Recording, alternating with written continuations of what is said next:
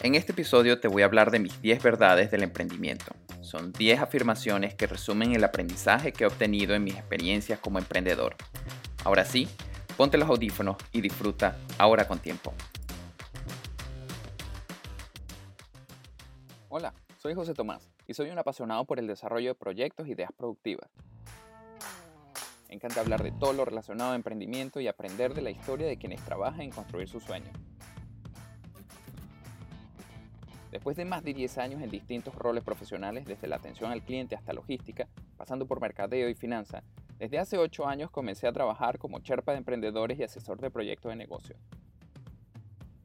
Luego de varios años queriendo desarrollar un podcast, finalmente puedo hacerlo, ahora con tiempo. Una oportunidad para dar ideas, formar inspirar darle cuerpo a esos proyectos geniales que necesitan despegar. Ahora con tiempo, lo hago para ofrecerte unos minutos en cada episodio para desconectarte productivamente, alinear tus planes personales, de negocio y reforzar tu misión. Hola buena gente, este es el quinto episodio de Ahora con Tiempo. Este episodio marca la mitad de los 10 episodios que me he propuesto hacer en una, en una primera temporada y luego de oír sus sugerencias y conversarlo con varios de ustedes, decidí que es buena la ocasión para adelantar un tema que mencioné en uno de los capítulos anteriores, en uno de los episodios anteriores, y que hasta ahora no estaba seguro de, irlo a incluir.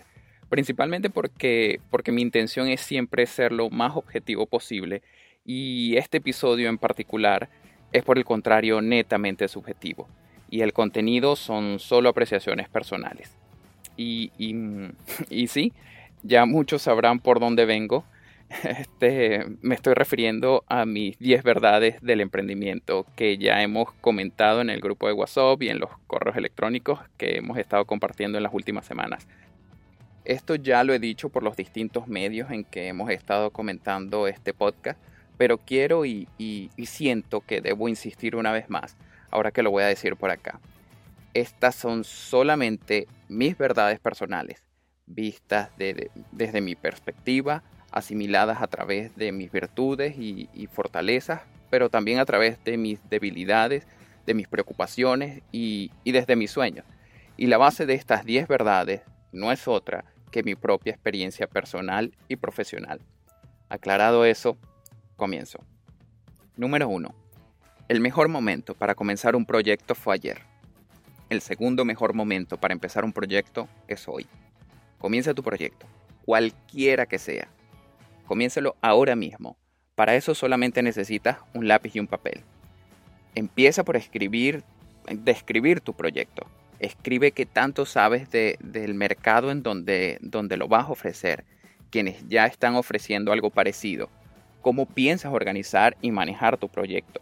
Enumera qué productos o servicios piensas ofrecer cuál es tu plan para que la gente sepa de tu proyecto y, cómo piensas ofrecerlo. Y cuando tengas todo esto escrito, haces un pequeño resumen y lo pones al principio. Los expertos van a llamar esto un business plan, pero aquí entre tú y yo solamente estamos arrancando tu proyecto por el principio. Y no importa cuán claro creas tener tu idea en la cabeza, confía en mí. Con el paso del tiempo, quizás en uno, dos, tres, cinco años a partir de hoy, vas a poder mirar atrás el nacimiento de tu proyecto a través de estas hojas de papel y te vas a sorprender lo muy valiosa que es esta información para tomar nuevas y mejores decisiones e incluso crear nuevas oportunidades. Número 2.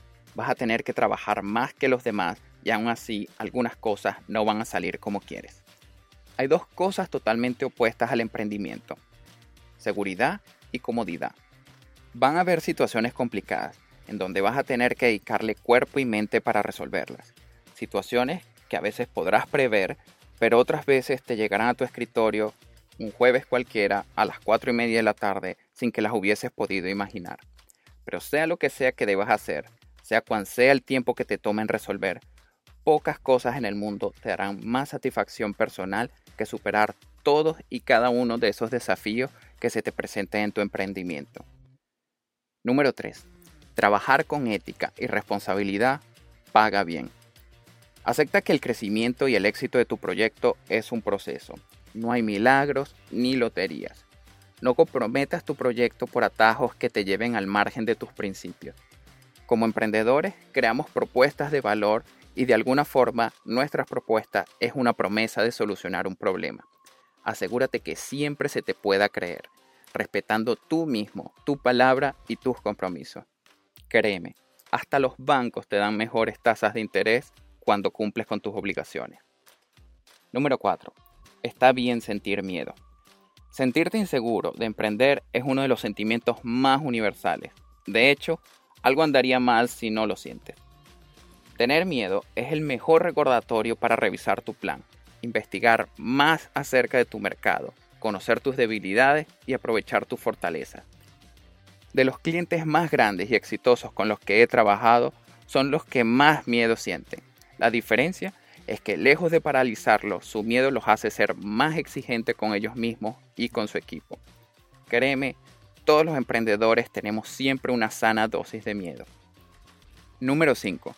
Respetar a tu equipo, a tus clientes y a tus competidores es la mejor campaña de mercadeo que puedes hacer.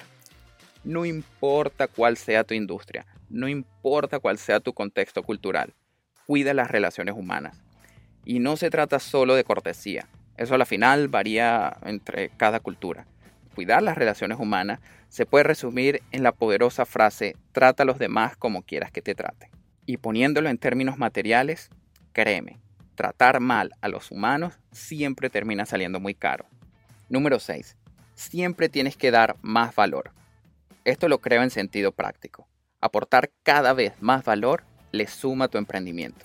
Salvo, salvo que seas la última botella de agua en el desierto, siempre habrá otras opciones distintas a tu propuesta.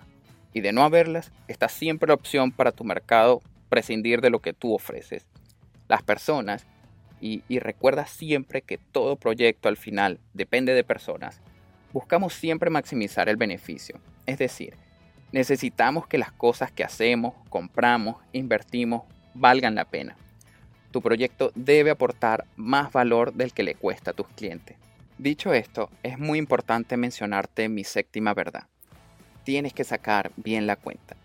Primero, porque en el 99% de los países estás obligado por ley a hacerlo.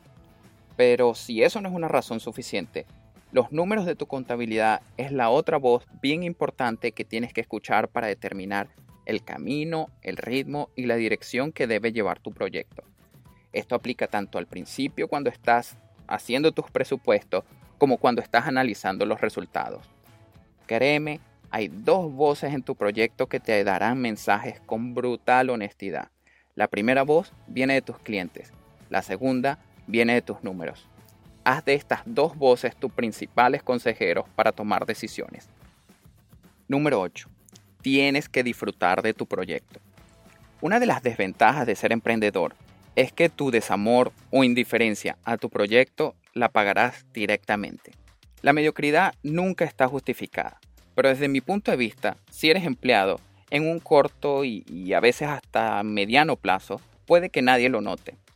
Con esto para nada estoy justificando el no trabajar bien, pero lo que quiero decir es que no hay ni siquiera corto plazo en la vida de un proyecto que no se trabaje con pasión y dedicación. Tu emprendimiento te va a tomar más horas que un trabajo normal, eso que no te quepa la menor duda. Y ya que vas a dedicarle tanto tiempo, es una obligación contigo misma o contigo mismo el disfrutarlo. Créeme, esto va a ser particularmente útil cuando las cosas vayan en la forma distinta a la que quieres. Número 9. Tu emprendimiento debe ser tu legado. Esto perfectamente aplica aun cuando tu proyecto sea de corta duración. Pero sea cual sea el tiempo de vida de tu proyecto, asegúrate que haga de tu círculo, de tu comunidad, incluso del mundo, un lugar mejor para todos. Créeme, es el legado que tu proyecto deja lo que te define como emprendedor. Asegúrate que sea positivo. Finalmente, número 10, y quizás la verdad más contundente para mí. El emprender sí vale la pena. Ser emprendedor es una responsabilidad tremenda que asumes contigo mismo, con tu familia, con tu equipo, con tus clientes, incluso hasta con tus proveedores. Y, si se quiere, hasta con tu comunidad.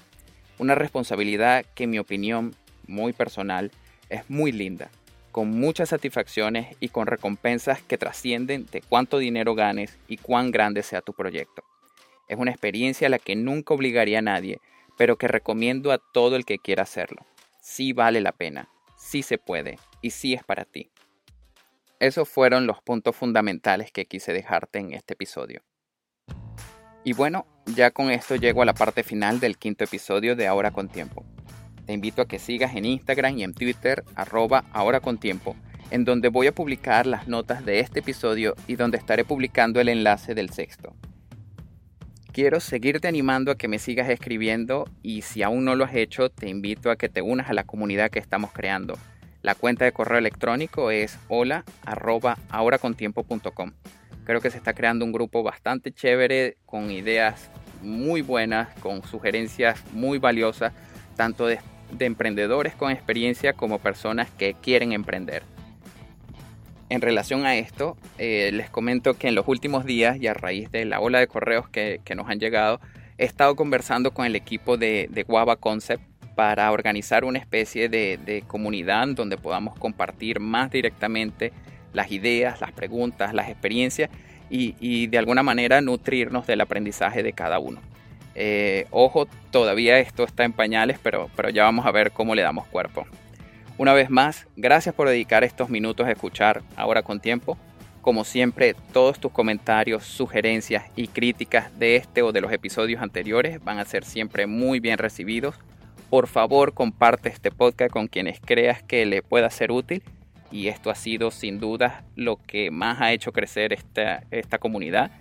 Y, te espero la próxima semana en un sexto episodio. Esto te lo dijo tu amigo José Tomás. Ahora con tiempo.